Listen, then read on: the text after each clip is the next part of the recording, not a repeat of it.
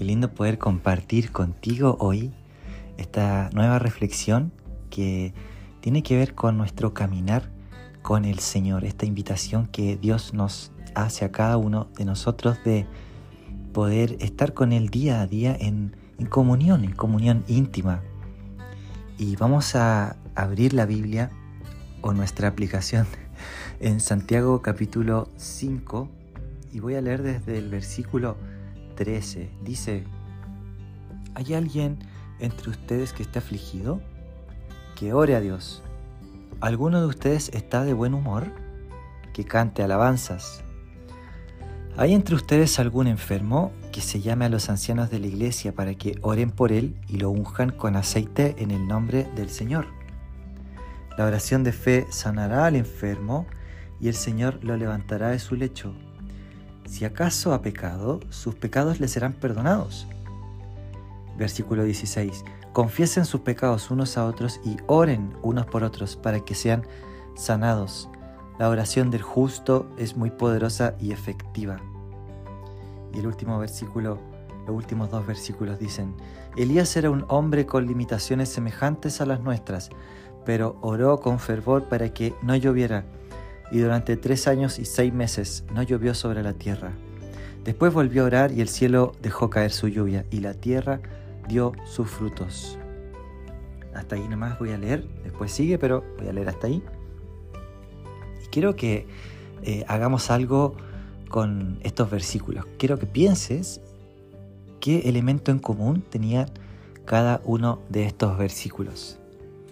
Me acuerdo que en el colegio matemáticas me hacían sacar el mínimo común múltiplo. ¿sí? Era como, eh, digamos, de alguna forma, vamos a hacer lo mismo con, estos versículos, vamos a sacar el mínimo común múltiplo, es decir, aquello que eh, tienen en común estos versículos. Y lo que tienen en común estos versículos es la oración. Mira, déjame hacerte un resumen de lo que te acabo de leer. Dice así, versículo 13. ¿Hay alguno de ustedes que esté afligido? ¿Qué tiene que hacer? Dice que ore a Dios. Si alguno está de buen humor, ¿qué tiene que hacer? Que cantar alabanzas. Que en el fondo es orar con música. Esas son las alabanzas, es una oración. Em, después dice, si alguno está enfermo, que llama a los ancianos. ¿Y qué tienen que hacer los ancianos? Orar por él. Después dice que la oración de fe va a sanar al enfermo. Em, después dice más adelante que, la, que oremos unos por otros. Que si estamos en pecado, que nos confesemos los pecados y oremos unos por otros. De nuevo la oración. ¿Te das cuenta? Y dice que la oración del justo es muy poderosa y efectiva.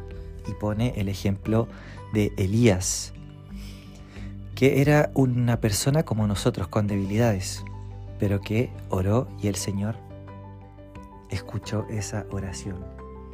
Y lo que yo te quiero decir es que eh, no tenemos que, digamos, entre comillas, ser súper espirituales para orar.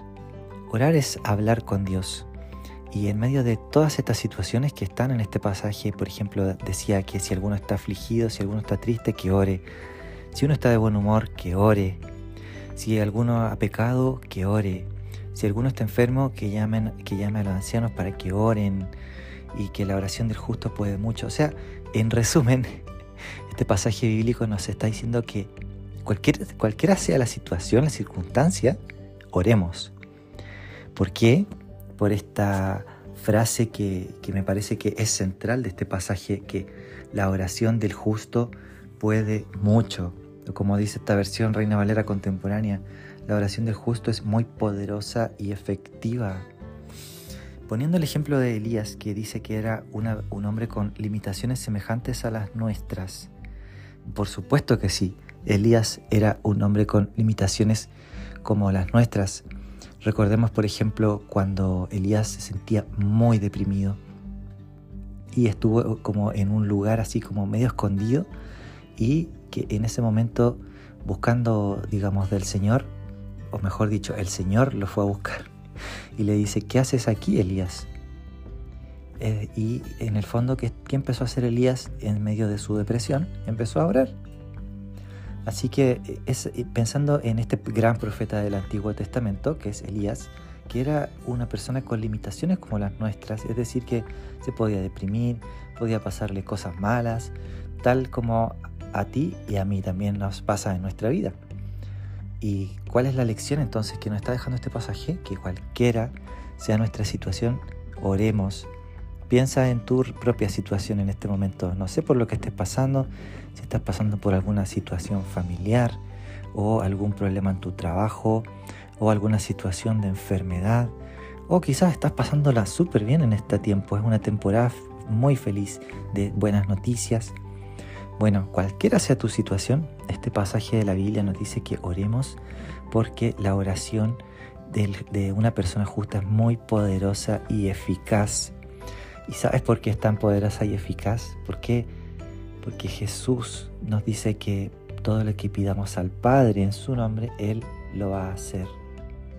Nosotros no oramos, digamos, por nuestro propio nombre, sino que es en el nombre de Jesús. Estamos, estamos en Jesús, estamos en Cristo, si hemos creído en Él. Así que la invitación es la siguiente. Puedes tomar el siguiente desafío de hoy, escuchar alabanzas, como dice este, este pasaje. Escuchar alabanzas, que es una forma de orar también o detenerte durante algunos momentos del día para presentarle a Dios esa necesidad por la que estás pasando. Sea cual sea tu situación, ora.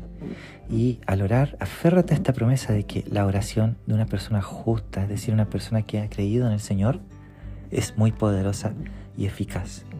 Así que voy a terminar orando y luego de esto te voy a invitar, si, quieres hacerlo, a que tú tomes después de escuchar este episodio, tomes tu propio tiempo de oración. Así que voy a orar.